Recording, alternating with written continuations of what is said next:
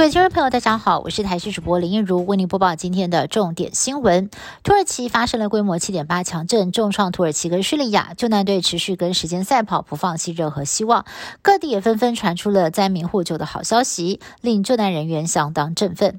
目前两国的死亡人数合计已经超过了八千三百人。土耳其总统埃尔段宣布，地震灾区的十个省份进入为期三个月的紧急状态。世界卫生组织则是预估这场地震受灾人数可能达到。两千三百万人呼吁各界人道救援能够尽速到位。土耳其跟叙利亚边界爆出了规模七点八的强震，各国的搜救队跟物资源源不绝涌入，就连交战当中的俄罗斯跟乌克兰也都派出了搜救队，展现人性光辉。台湾第一批搜救队在当地时间七号清晨。抵达了重灾区阿德亚曼，刚好被 CNN 土耳其分社的记者拍到。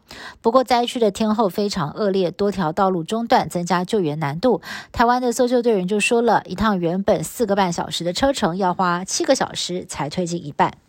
土耳其强震，家园变废墟。我国为在当地的民间组织土耳其台湾中心收容了不少难民，不过断水。断瓦斯的情况之下，食物非常的缺乏。台湾中心执行长说，只能够去搜集柴油才能够发电了，也评估最多再撑一两个星期。而台湾派遣第一梯次的搜救队已经进入灾区一栋八楼倒塌建筑物当中进行搜救，特搜人员分成小组，带着搜救犬跟生命探测器，在残骸当中努力的寻找生还者。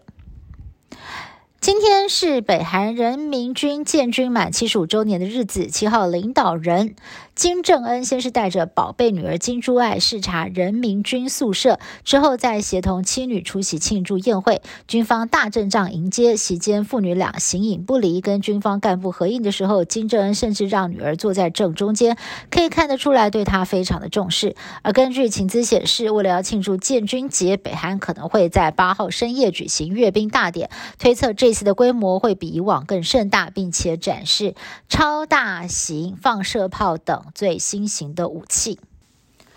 台东凤梨世家面临价格崩盘危机，从前几年一斤八九十块钱，到目前只剩下一斤十五块，农民们欲哭无泪，表示收入就连肥料都不够付。而日前曾经还出现传闻说，台东县政府要以一斤十二块钱的价格收购凤梨世家来当做肥料，县府也出面严正驳斥，强调绝无此事，目前还努力的跟农民来一起想办法销售当中。美国六号开奖的威力球乐透头奖奖金高达台币两百二十八亿元，由一注独得。开出头奖的华盛顿州乐透公司雀跃不已，而这也是威力球史上第九高的头奖。威力球史上最高头奖是在去年的十一月八号在加州开出的六百一十三亿台币，当时也是一注独得，不过幸运得主至今都没有现身。以上新闻是由台视新闻部制作，感谢您的收听。更多新闻内容，请您持续锁定台视各界新闻以及台视新闻 YouTube 频道。